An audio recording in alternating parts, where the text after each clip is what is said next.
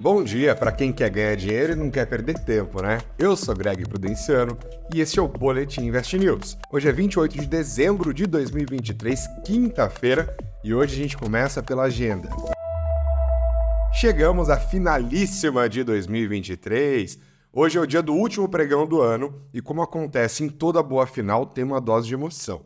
A pergunta que fica é: será que o Ibovespa vai encerrar o ano renovando mais um recorde de fechamento? Vai depender bastante do que está na agenda hoje, por isso que a gente começa por ela. Os dois pontos principais são o IPCA 15 e o Haddad. O IPCA 15 é a prévia da inflação oficial, neste caso do mês de dezembro mesmo. A partir dessa leitura, que o IBGE vai divulgar às 9 da manhã, teremos uma visão mais apurada da dinâmica inflacionária do último mês de 2023 e também nas apostas mais certeiras a respeito de qual será a inflação deste ano número que só vai ser divulgado mesmo em janeiro. O mercado aposta que o IPCA 15 vai ter uma alta por volta de 0,25%.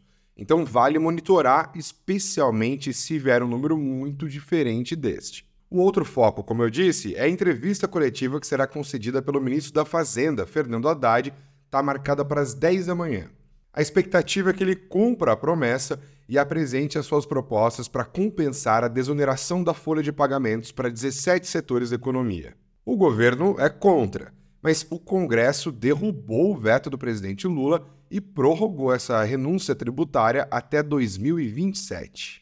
O plano de Haddad tem como objetivo minimizar o impacto desta derrota do governo nas contas públicas o foco continua sendo zerar o déficit fiscal em 2024, é o mantra, ou pelo menos chegar o mais perto possível desta meta. Como a situação fiscal impacta na inflação, a inflação impacta nos juros e os juros impactam na bolsa, grosseiramente falando, né? O IPCA 15 e a coletiva do Haddad devem ser definidores para o Ibovespa bater ou não um novo recorde hoje. Mas ainda tem mais coisa na agenda, viu? Agora cedinho, às 8 da manhã, a FGV divulga a inflação do aluguel, IGPM de dezembro. Às 14 horas, o Ministério do Trabalho informa o saldo de vagas de empregos de novembro com o CAGED.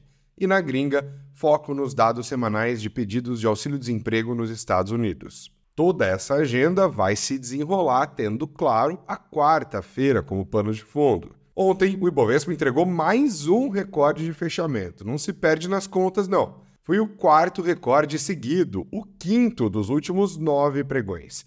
A alta foi de 0,49% aos 134.194 pontos. Uma força que pode pesar contra a renovação do recorde nessa quinta-feira de último pregão do ano é a boa e velha realização de lucros, né? É até comum que aconteça, especialmente considerando que o próximo pregão vai ser somente no dia 2, daqui cinco dias, o que pode gerar alguma cautela aos investidores. Até aqui, o principal índice da Bolsa de São Paulo está avançando 1,1% na semana, 5,4% em dezembro e 22,3% no ano, que caminha para ser o melhor ano para a Bolsa de Valores desde 2019. Saberemos amanhã e eu vou voltar aqui para te contar tudo no último boletim do ano. Agora, bora para as curtinhas. Ganho real o presidente Lula assinou o decreto que determina o novo valor do salário mínimo. A partir de 1 de janeiro, o salário mínimo será de R$ 1.412, um aumento de 6,97%, 3% de ganho real, ou seja, quando se desconta a inflação. Em reais mesmo, são 92 a mais do que os 1.320 que compõem o valor atual.